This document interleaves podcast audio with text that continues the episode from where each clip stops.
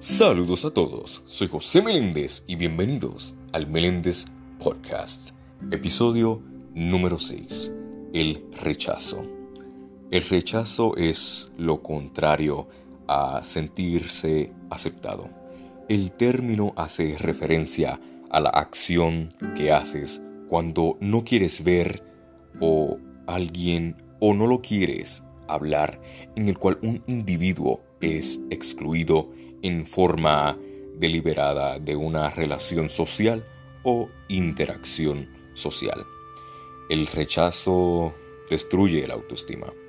Atacarnos y culparnos a nosotros mismos nos genera un dolor emocional y hace que sea más difícil. ¿Existe un rechazo amoroso? Sí, existe un rechazo amoroso. Un rechazo amoroso es algo que le puede ocurrir a cualquier persona. Es algo mucho más común de lo que imaginamos. A nadie le gusta ser rechazado. Eso es una realidad. Por ello debemos tener en cuenta que la autoestima puede verse afectada en gran medida si no actuamos con prudencia cuando se pasa por un rechazo amoroso. Para superar este rechazo estaré explicando tres puntos. Número uno es que cada rechazo amoroso es una oportunidad. Pensemos que cada error conlleva un acierto. Así es que cada rechazo es una oportunidad o al menos así deberíamos verlo. Los rechazos amorosos pueden servir de entrenamiento para aprender a gestionar las emociones. Número 2. ¿Realmente querías estar con esa persona?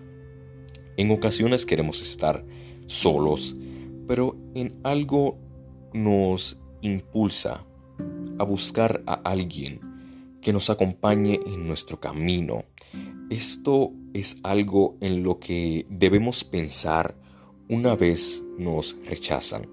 ¿Realmente queríamos estar con esa persona o era fruto de una necesidad para nada justificada?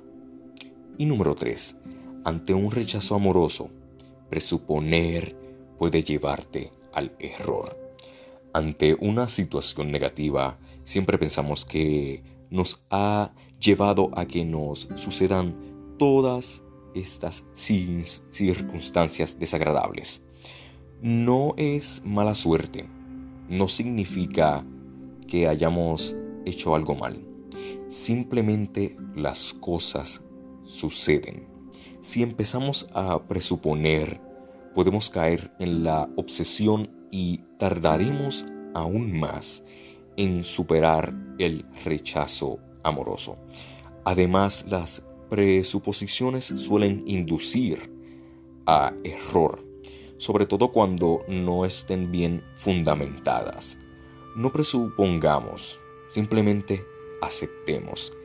En la adolescencia se observa mucho el rechazo.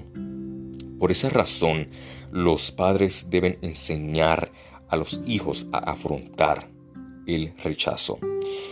Estas son algunas técnicas para las que los adolescentes no se dejen superar por este sentimiento.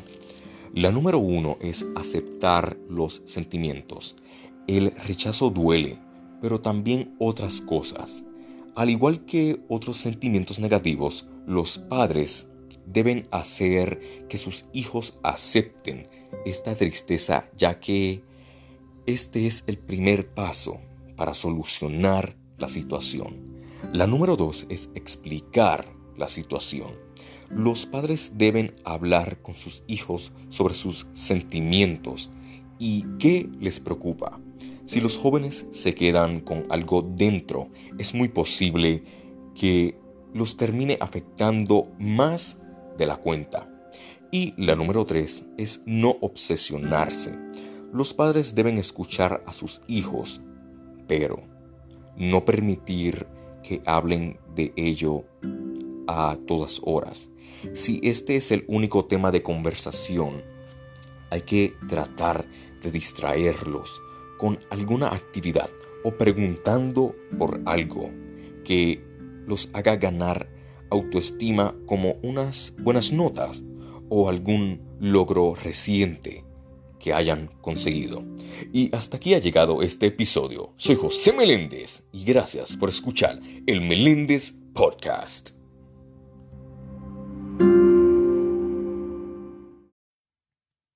El Meléndez Podcast, disponible en Spotify.